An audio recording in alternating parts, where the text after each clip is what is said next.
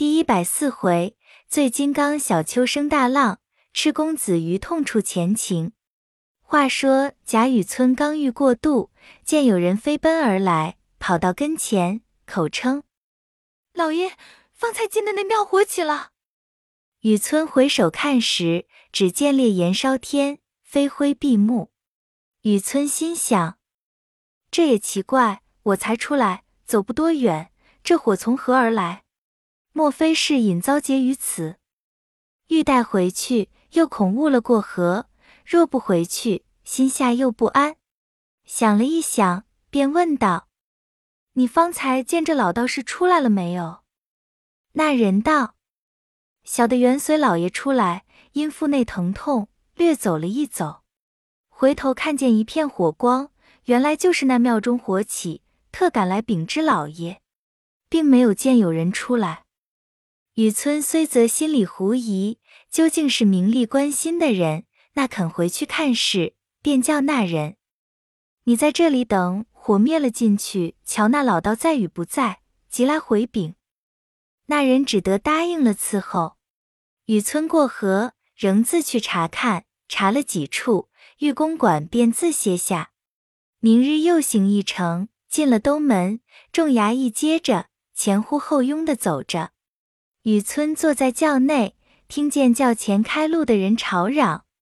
雨村问是何事，那开路的拉了一个人过来，跪在轿前禀道：“那人酒醉不知回避，反冲突过来，小的吆喝他，他倒嗜酒撒赖，躺在街心，说小的打了他了。”雨村便道：“我是管理这里地方的，你们都是我的子民，知道本府经过。”喝了酒不知退避，还敢撒赖？那人道：“我喝酒是自己的钱，醉了躺的是皇上的地，便是大人老爷也管不得。”雨村怒道：“这人目无法纪，问他叫什么名字？”那人回道：“我叫醉金刚倪二。”雨村听了生气，叫人打这金刚，瞧他是金刚不是？手下把倪二按倒。着实的打了几鞭，倪二腹痛，酒醒求饶。雨村在轿内笑道：“原来是这么个金刚吗？我且不打你，叫人带进衙门，慢慢的问你。”众衙役答应，拴了倪二，拉着便走。倪二哀求，也不中用。雨村进内复旨回曹，那里把这件事放在心上。那街上看热闹的三三两两传说，你二仗着有些力气，是九俄人，既碰在贾大人手里，只怕不轻饶的。这话已传到他妻女耳边。那叶国等你二不见回家，他女儿便到各处赌场寻觅，那赌博的都是这么说。他女儿急得哭了。众人都道：“你不用着急，那贾大人是荣府的一家。”荣府里的一个什么二爷和你父亲相好，你同你母亲去找他说个情，就放出来了。你二的女儿听了，想了一想，果然我父亲常说坚壁贾二爷和他好，为什么不找他去？赶着回来，即和母亲说了，娘两个去找贾云。那日贾云恰在家，见他母女两个过来，便让座。贾云的母亲便倒茶，倪家母女即将倪二被贾大人拿去的话说了一遍，求二爷说情放出来。贾云一口应承，说：“这算不得什么，我到西府里说一声就放了。那贾大人全仗我家的西府里才得做了这么大官，只要打发个人去一说就完了。”倪家母女欢喜，回来便到府里告诉了倪二。叫他不用忙，已经求了贾二爷，他满口应承，讨个情便放出来的。你二听了也喜欢，不料贾云自从那日给凤姐送礼不收，不好意思进来，也不常到荣府。那荣府的门上员看着主子的行事，叫谁走动才有些体面，一时来了，他便进去通报。若主子不大礼了，不论本家亲戚。他一概不回，支了去就完事。那日贾云到府上说给琏二爷请安，门上的说二爷不在家，等回来我们替回罢。贾云欲要说请二奶奶的安，生恐门上厌烦，只得回家，又被倪家母女催逼着说。二爷常说府上是不论那个衙门，说一声谁敢不依？如今还是府里的一家，又不为什么大事，这个情还讨不来，白是我们二爷了。贾云脸上下不来，嘴里还说硬话。昨我们家里有事，没打发人说去。少不得接说了就放，什么大不了的事？倪家母女只得听信。岂知贾云近日大门竟不得进去，绕到后头要进园内找宝玉，不料园门锁着，只得垂头丧气的回来。想起那年你二借银与我，买了香料送给他，才派我种树。如今我没有钱去打点，就把我拒绝。他也不是什么好的，拿着太爷留下的宫中银钱在外放加一钱，我们穷本家要借一两也不能。他打量保得住一辈子不穷的了，那治外头的声名很不好。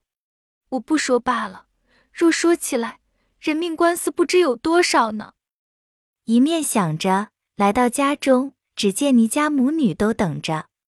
贾云无言可知，便说道。西府里已经打发人说了，只言贾大人不依，你还求我们家的奴才周瑞的亲戚冷子兴去才中用。倪家母女听了说，二爷这样体面爷们还不中用，若是奴才，是更不中用了。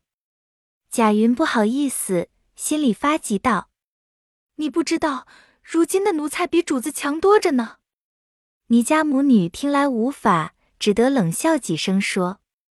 这倒难为二爷白跑了这几天，等我们那一个出来再道罚吧。说必出来，另托人将你二弄了出来，只打了几板，也没有什么罪。你二回家，他妻女将贾家不肯说情的话说了一遍。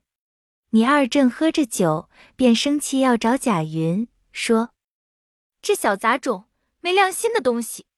头里他没有饭吃，要到府内钻谋事办。”亏我你二爷帮了他，如今我有了事他不管，好罢咧。若是我你二闹出来，连两府里都不干净。他妻女忙劝道：“哎，你又喝了黄汤，便是这样有天没日头的。前儿可不是醉了闹的乱子，挨了打还没好呢，你又闹了。”你二道：“挨了打便怕他不成，只怕拿不着由头。”我在监里的时候，倒认得了好几个有义气的朋友。听见他们说起来，不独是城内姓贾的多，外省姓贾的也不少。前儿监里收下了好几个贾家的家人。我倒说，这里的贾家小一辈子病奴才们虽不好，他们老一辈的还好，怎么犯了事？我打听打听，说是和这里贾家是一家，都住在外省。审明白了解进来问罪的。我才放心。若说贾二这小子他忘恩负义，我便和几个朋友说他家怎样以势欺人，怎样盘剥小民，怎样强娶有男妇女，叫他们吵嚷出来，有了风声到了都老爷耳朵里，这一闹起来，叫你们才认得你二金刚呢。他女人道：“你喝了酒睡去吧。”他又强占谁家的女人来了，没有的事你不用混说了。你二道，你们在家里那里知道外头的事？前年我在赌场里碰见了小张，说他女人被贾家占了，他还和我商量，我倒劝他才了事的。但不知这小张如今那里去了？这两年没见，若碰着了他，我你二出个主意，叫贾老二死，给我好好的孝敬孝敬我你二太爷才罢了。你倒不理我了。说着。倒身躺下，嘴里还是咕咕嘟嘟的说了一回，便睡去了。他妻女只当是醉话，也不理他。明日早起，倪二又往赌场中去了。不提。且说雨村回到家中，歇息了一夜，将道上遇见甄士隐的事告诉了他夫人一遍。他夫人便埋怨他：“为什么不回去瞧一瞧？倘或烧死了，可不是咱们没良心。说着掉下泪来。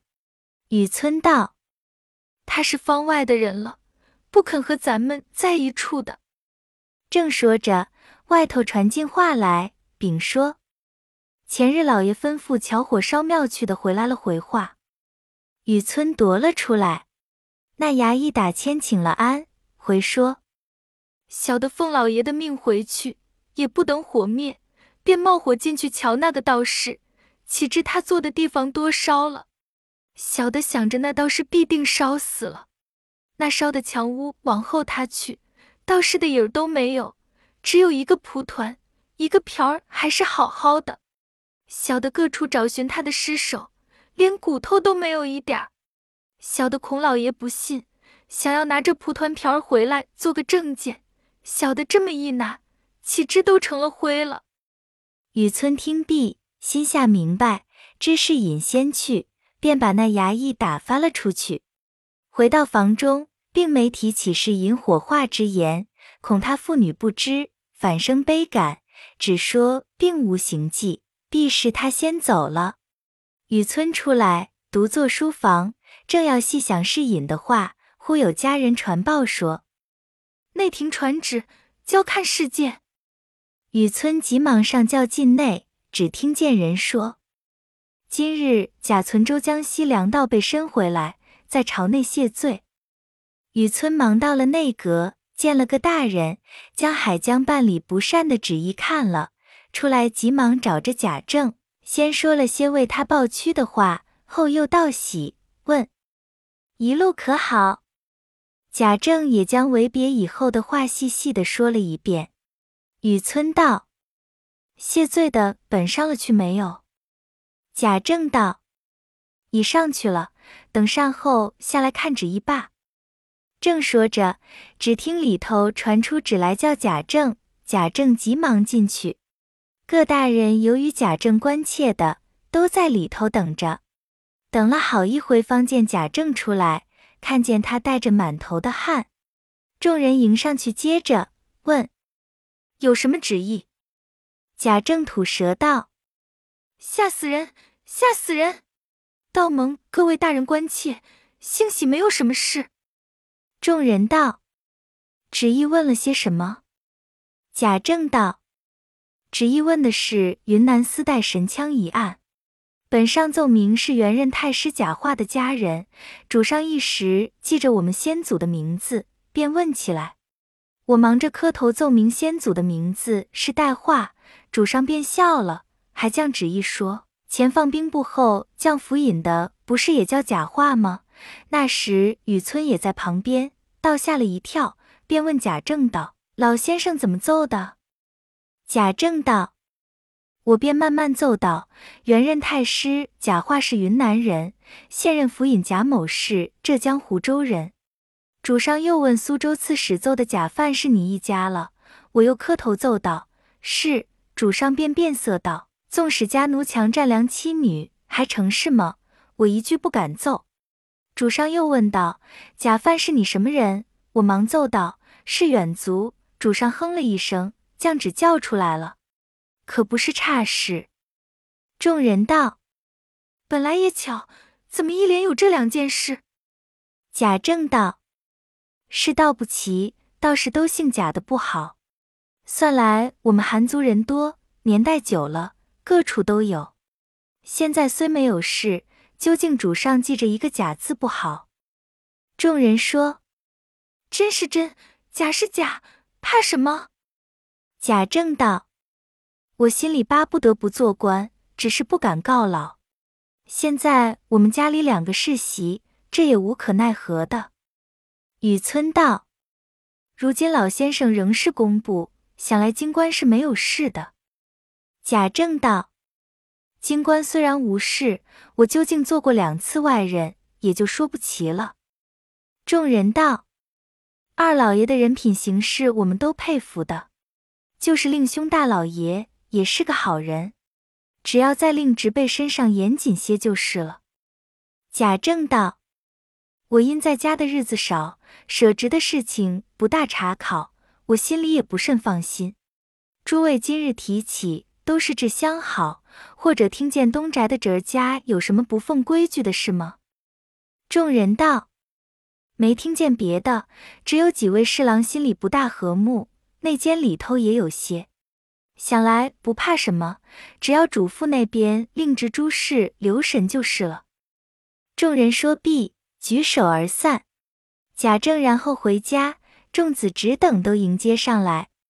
贾政迎着，请贾母的安，然后众子侄俱请了贾政的安，一同进府。王夫人等已到了荣禧堂迎接。贾政先到了贾母那里拜见了，陈述些为别的话。贾母问探春消息，贾政将许嫁探春的事都禀明了，还说儿子起身急促，难过重阳，虽没有亲见，听见那边亲家的人来说的极好，亲家老爷太太都说请老太太的安，还说今冬明春大约还可调进京来，这便好了。如今闻的海江有事，只怕那时还不能调。贾母使则因贾政降调回来，知探春远在他乡，亦无亲故，心下不悦。后听贾政将官事说明，探春安好，也便转悲为喜，便笑着叫贾政出去。然后弟兄相见，众子侄拜见，定了明日清晨拜祠堂。贾政回到自己屋内，王夫人等见过，宝玉贾琏替令拜见。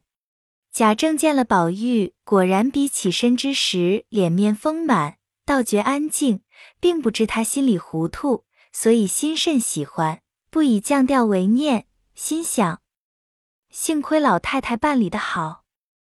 又见宝钗沈后更胜先时，兰儿文雅俊秀，便喜形于色；独见环儿仍是先前，就不甚钟爱。歇息了半天，忽然想起。为何今日短了一人？王夫人知是想着黛玉，前因家书未报，今日又出到家，正是喜欢，不便直告，只说是病着。岂知宝玉心里已如刀绞，因父亲到家，只得把持心伺候。王夫人家庭接风，子孙敬酒。凤姐虽是侄媳，现办家事，也随了宝钗等递酒。贾政便叫，递了一巡酒，都歇息去吧。命众家人不必伺候，待明早拜过宗祠，然后觐见。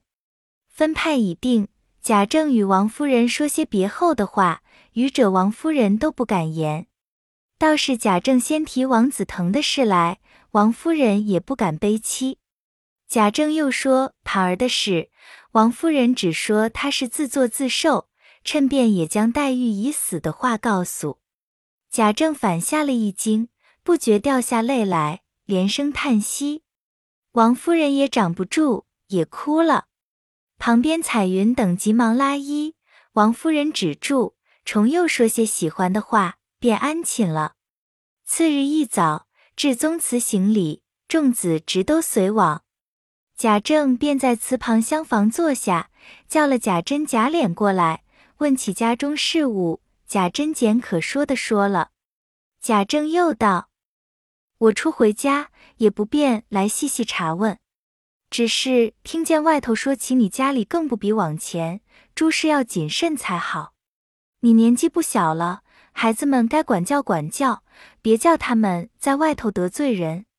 莲儿也该听听，不是才回家便说你们，因我有所闻。”所以才说的，你们更该小心些。贾珍等脸涨得通红的，也只答应个是字，不敢说什么。贾政也就罢了。回归西府，众家人磕头毕，仍复进内，众女仆行礼，不必多赘。只说宝玉因昨贾政问起黛玉，王夫人答已有病，他便暗里伤心。直待贾政命他回去，一路上已滴了好些眼泪。回到房中，见宝钗和袭人等说话，他便独坐外间纳闷。宝钗叫袭人送过茶去，知他必是怕老爷查问功课，所以如此，只得过来安慰。宝玉便借此说：“你们今夜先睡一回，我要定定神。这时更不如从前，三言可望两语，老爷瞧了不好。你们睡罢，叫袭人陪着我。”宝钗听去有理，便自己到房先睡。宝玉轻轻的叫袭人坐着，让他把紫娟叫来，有话问他。但是紫娟见了我，脸上嘴里总有气势的，须得你去解释，开了他来才好。袭人道：“你说要定神，我倒喜欢，怎么又定到这上头了？有话你明问不得。”宝玉道：“我就是今晚得闲，明日倘或老爷叫干什么，便没空儿。好姐姐，你快去叫他来。”袭人道。他不是二奶奶叫是不来的。宝玉道：“我所以邀你去说明白了才好。”袭人道：“叫我说什么？”宝玉道：“你还不知道我的心，也不知道他的心吗？都为的是林姑娘。你说我并不是负心的，我如今叫你们弄成了一个负心人了。”说着这话，便瞧瞧里头，用手一指说。他是我本不愿意的，都是老太太他们捉弄的，好端端把一个林妹妹弄死了。就是她死，也该叫我见见，说个明白。她自己死了也不怨我。你是听见三姑娘他们说的，临死恨怨我。那紫娟为她姑娘也恨得我了不得。你想我是无情的人吗？晴雯到底是个丫头，也没有什么大好处。她死了，我老实告诉你爸。我还做个祭文去祭她，那时林姑娘还亲眼见的。如今林姑娘死了，莫非倒不如晴雯吗？死了连祭都不能祭一祭。林姑娘死了还有知的，她想起来不要更怨我吗？袭人道：“你要祭便祭去，要我们做什么？”宝玉道：“我自从好了起来，就想要做一道祭文的。”不知道我如今一点灵机都没有了。若记别人胡乱却使得，若是他断断俗礼不得一点儿的，所以叫紫娟来问他姑娘这条心，他们打从那样上看出来的。我没病的头里还想得出来，一病以后都不记得。你说林姑娘已经好了，怎么忽然死的？她好的时候我不去，她怎么说？我病时候她不来，她也怎么说？所以有她的东西，我诓了过来。你二奶奶总不叫我动，不知什么意思。袭人道：“二奶奶唯恐你伤心罢了，还有什么？”宝玉道：“我不信。既是他这么念我，为什么临死把诗稿烧了，不留给我做个纪念？又听见说天上有音乐响，必是他成了神或是登了仙去。”我虽见过了棺材，到底不知道棺材里有他没有。袭人道：“你这话一发糊涂了，怎么一个人不死就搁上一个空棺材当死了人呢？”宝玉道：“不是啊，大凡成仙的人，或是肉身去的，或是脱胎去的。好杰姐姐，你到底叫了紫娟来？”袭人道：“如今等我细细的说明了你的心。”他若肯来还好，若不肯来，还得费多少话。就是来了，见你也不肯细说。据我主意，明后日等二奶奶上去了，我慢慢的问他，或者倒可仔细。遇着闲空，我再慢慢的告诉你。宝玉道：“你说的也是，你不知道我心里的着急。”正说着，麝月出来说：“二奶奶说。”天已四更了，请二爷进去睡罢。袭人姐姐必是说高了兴了，忘了时候了。袭人听到，可不是，该睡了，有话明再说吧。